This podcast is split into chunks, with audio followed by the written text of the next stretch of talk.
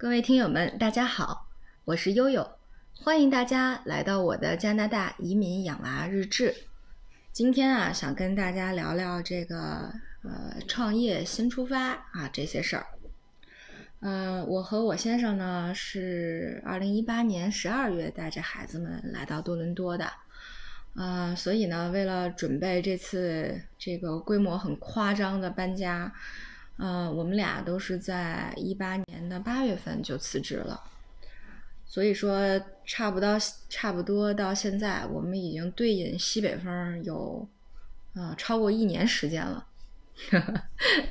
对，所以来了加拿大以后呢，呃，就是通常这个这个有钱人都都有很多选择哈，你可以滑雪啦，对吧？你可以这个带孩子啦。对，但是对于我们以前这种工薪阶层，这个小有积蓄的这种啊，那就是一个坐吃山空的过程。你就看着银行账户里的钱一点儿一点儿一点儿一点儿就不见了。所以呢，我们俩这个来了以后，压力就一直挺大的。呃呃，因为就是华人到了本地以后，呃，如果语言不是很顺溜的话。呃，那就意味着在这本地就业，呃是比较困难，呃，所以呢，这个我和我先生就想说，我们先自己创业试试。他的情况呢，是因为以前在呃大学做这个本科生的招生工作做了八年，那后来又又呃又下海，然后呃还在这个还还还在政府工作过一段时间。所以呢，这个呃，经历了很多不同的单位、不同性质的单位、不同性质的工作以后，其实他最想做的还是就是回归到他这个教育这个口上来。嗯，所以呢，他选择了这个领域，还是在做这个海外留学。嗯，而对于悠悠来说呢，呃，情况可能不太相同。呃，就是我从毕业开始就一直在做人力资源管理的相关工作。然后一三年和到一四年又去英国读了一个，呃，这个人力资源管理的这个硕士学位，呃，然后在当地拿了一个英国的人力资源执照，呃，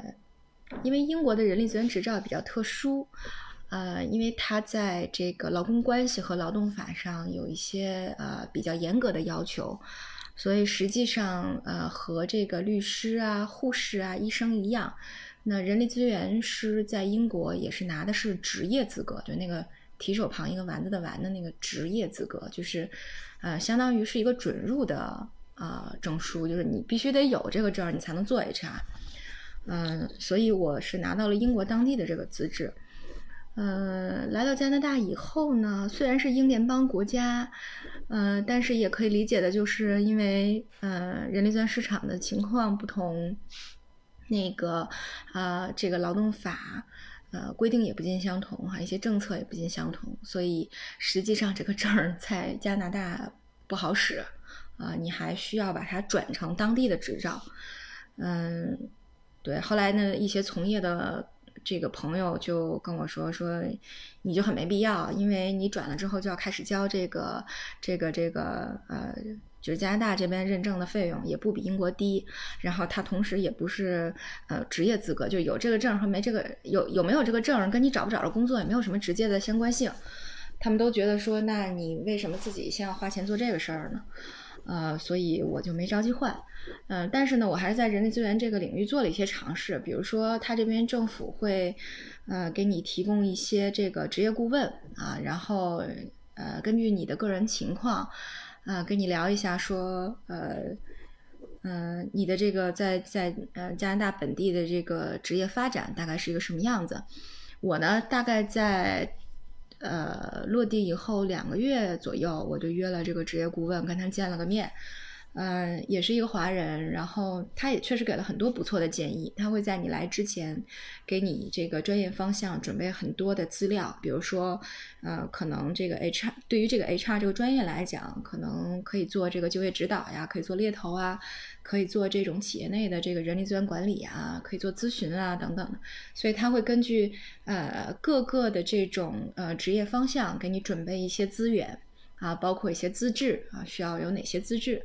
呃，这个准备还挺充分的，然后他还会根据你的简历给你一些建议，呃，比如说他就说，他说，哎，悠悠，你可不可以把你呃近几年的这个，嗯，这个呃，就是你在国内的这个职业头衔，能不能把它呃稍微的模糊一点？啊，我说怎么模糊呢？他说你能不能把你那些什么，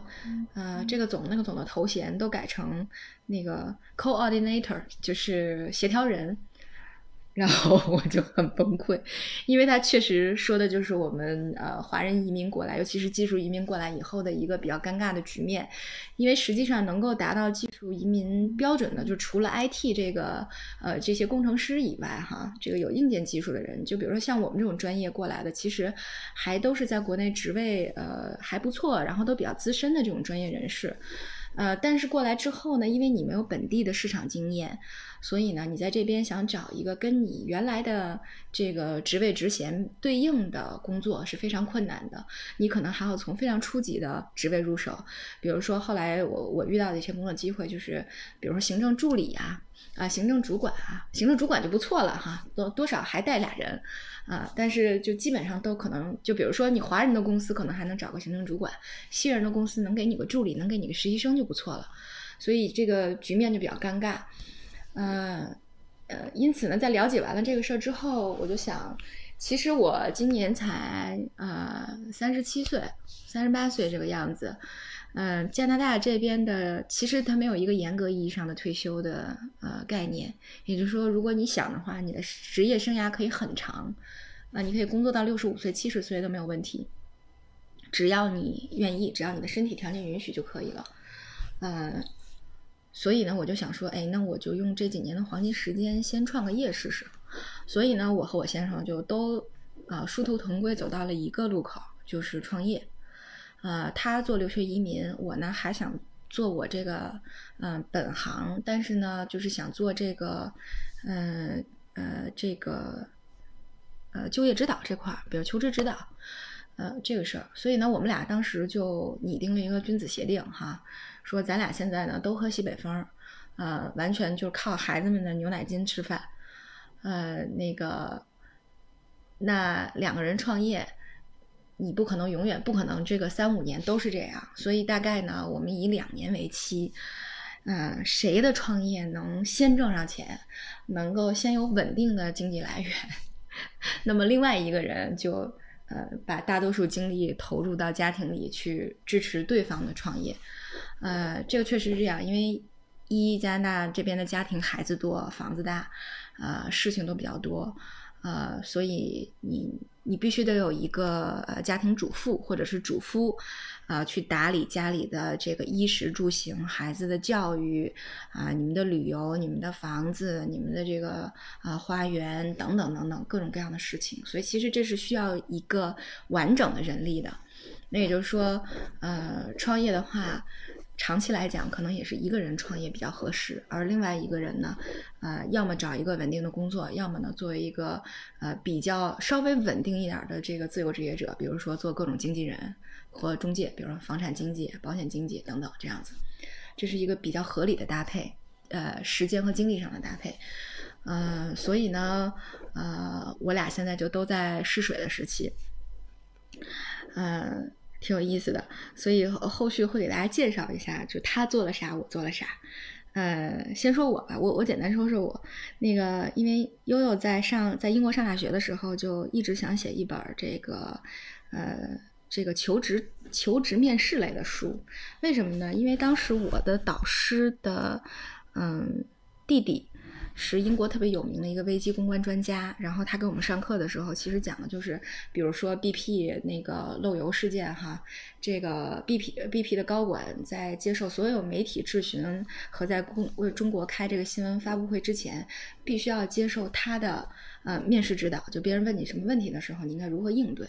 所以实际上很多东西都可以套用在求职的过程当中，甚至你每一次什么工作晋升的面试啊，啊，这个各争取各种资源的面试当中，你都可以用得到。所以我觉得我们如果把嗯我这个专业把它放大推广开来，其实你能够用在比如说求职啊、晋升、相亲啊、见家长、